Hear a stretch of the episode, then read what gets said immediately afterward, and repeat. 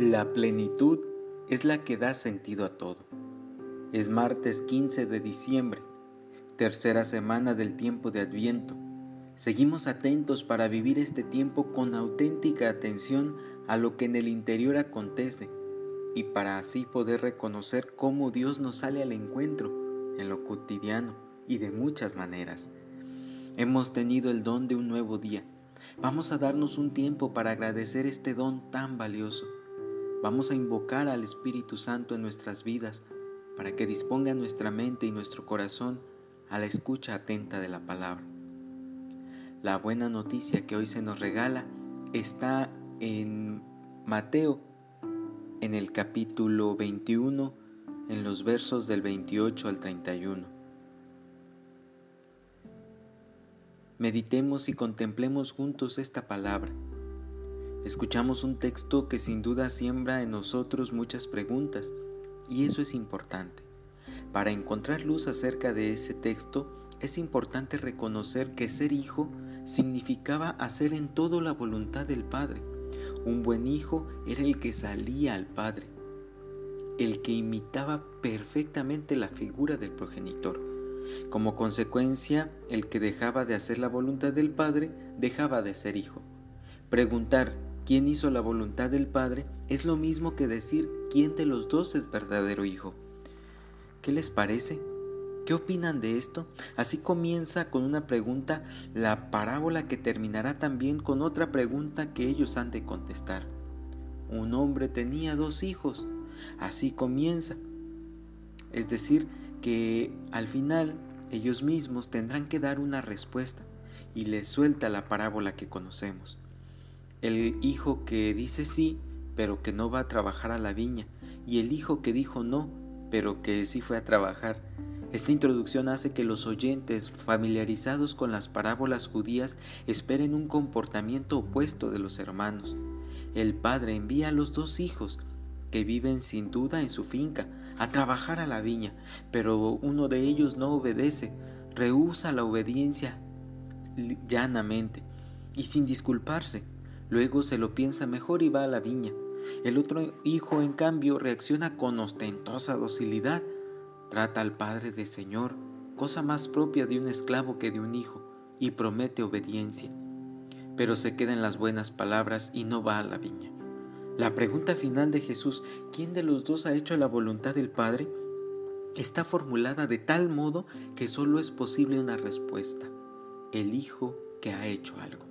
Naturalmente, ellos mismos se han juzgado. Ellos, los sabios de Israel, los institucionalmente buenos, son los que dijeron sí a la alianza, sí a Dios, pero cuando llegó el momento no atendieron a Juan el Bautista, no se convirtieron, no aceptaron su bautismo, como lo hemos escuchado en días pasados. Los recaudadores y las prostitutas son dos grupos humanos de ínfima categoría en el sistema de valores religiosos y éticos, descalificados en lo religioso y en lo moral, a los que Jesús se dedicó especialmente.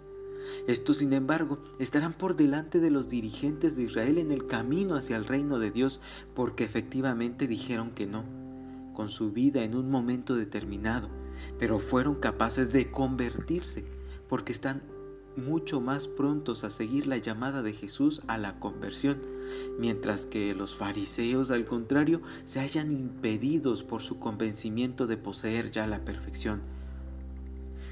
Esto no está muy lejos de nuestra realidad.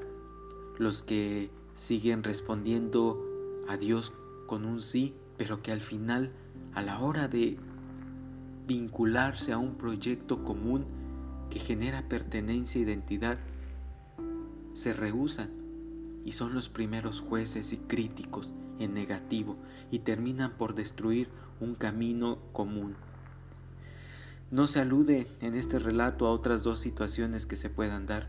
El hijo que dice sí y va a trabajar a la viña y el hijo que dice no y no va. En estos dos casos no hay posibilidad de equivocarse, ni cabe la pregunta de quién cumple la voluntad del Padre. Lo que pretende el relato es advertir sobre el engaño en que puede caer el que interpreta superficialmente la situación del que dice sí y no va, y del que dice no pero va. Pero bueno, vayamos a nuestra realidad. a nuestro mundo, al momento en el que nos encontramos, dónde nos situamos, con qué hijo nos identificamos nosotros, qué es lo que se está queriendo decir aquí.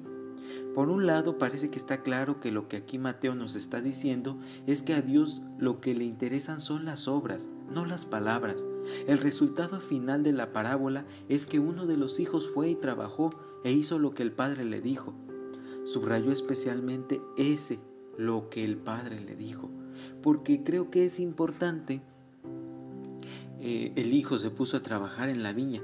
Esto es importante creo porque los sacerdotes y ancianos también hacían muchísimas cosas, cumplían con un montón de, mandamientos, realizaban innumerables sacrificios, sobre todo los días de Pascua. Había cantidad de fiestas religiosas, en fin, muchísimas cosas, pero no estaban haciendo lo que el Padre quería. Y eso no transforma el corazón. No nos engañemos, no se trata de hacer por hacer, sino de trabajar en la viña, trabajar en la viña que es la voluntad del Padre.